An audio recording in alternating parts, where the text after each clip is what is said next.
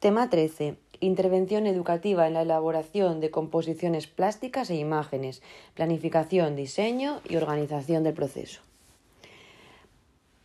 Los objetivos son el referente relativo para evaluar los logros que ha de alcanzar el alumnado al final del proceso educativo, como consecuencia de una serie de actividades de enseñanza planificadas intencionalmente para tal fin. Así define lo que son los objetivos el decreto 82-2014 de 28 de agosto. El objetivo de etapa que está más vinculado con los lenguajes artísticos es el J. Utilizar diferentes representaciones y expresiones artísticas e iniciarse en la construcción de propuestas visuales y audiovisuales. En la orden OCDE 65-2005 de 21 de enero, que describe las relaciones entre las competencias y el resto de elementos curriculares, se determina que hay siete competencias, entre las cuales está la competencia conciencia y expresiones culturales.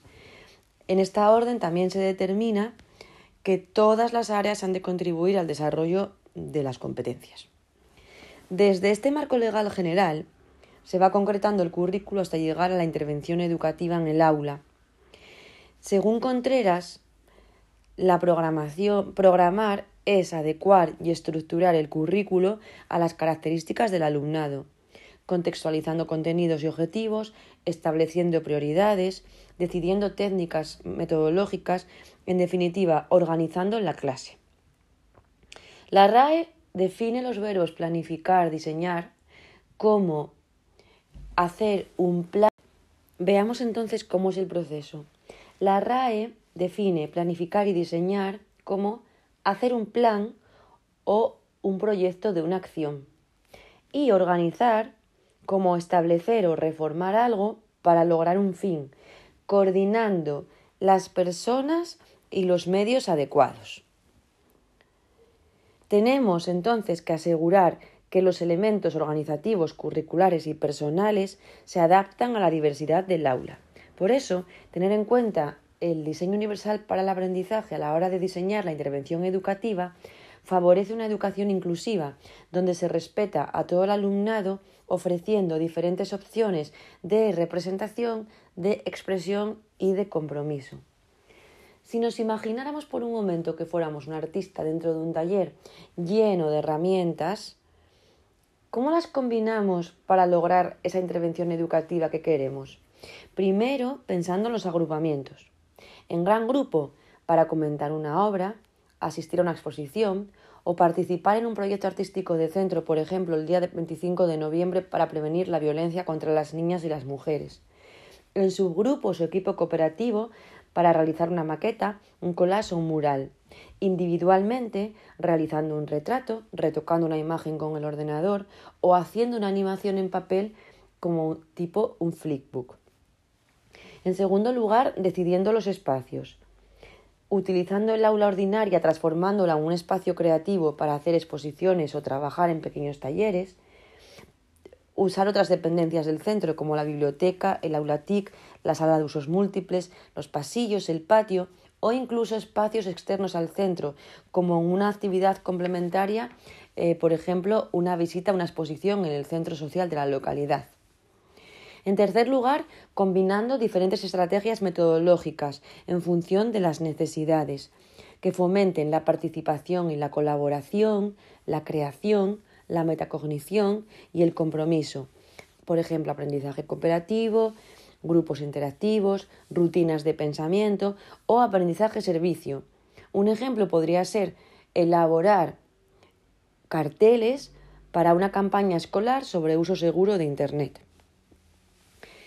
En cuarto lugar, utilizando herramientas y técnicas de evaluación que permitan al alumnado participar en el proceso de evaluación de su aprendizaje, a través de técnicas como autoevaluación y coevaluación, con herramientas como rúbricas descriptivas o visuales, por ejemplo, con dibujos sencillos que representen diferentes niveles de calidad o ejecución sobre, sobre diferentes aspectos.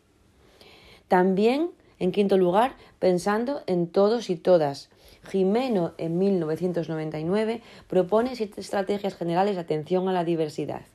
Riqueza de materiales, fomento de la interacción en pequeños grupos, delegación de ciertas responsabilidades en el alumnado, tareas que exijan muchos materiales y que provoquen la participación de habilidades diversas, estimulación de la participación del alumnado con nivel competencial más bajo, clases con tareas simultáneas y múltiples roles del profesorado. ¿Cómo llevamos todo lo anterior a la práctica? Con las actividades propiamente dichas, de introducción, que nos permiten sorprender, captar la atención y hacer una evaluación inicial, de desarrollo para aprender a utilizar las técnicas que estamos aprendiendo, de síntesis, consolidación y evaluación, de refuerzo y ampliación para ajustarnos a los diferentes ritmos. Hernández y Jaramillo en 2006 dicen que en el contexto escolar todo educa. Cada gesto, cada cartel, cada circular o programación docente representa el valor que damos a los hombres y a las mujeres y las mujeres y los vínculos que se establecen entre ellos. Por lo tanto, diseñar actividades que favorezcan la reflexión sobre la igualdad de género, sobre la diferencia entre las personas, que enseñen a los estudiantes a analizar los mensajes visuales que reciben continuamente de los medios de comunicación y de las redes sociales, contribuye a su desarrollo integral. Una vez que hemos planificado, diseñado y organizado la intervención educativa, para concretar aún más las sesiones de clase, hemos de seleccionar los materiales y las técnicas que se van a utilizar.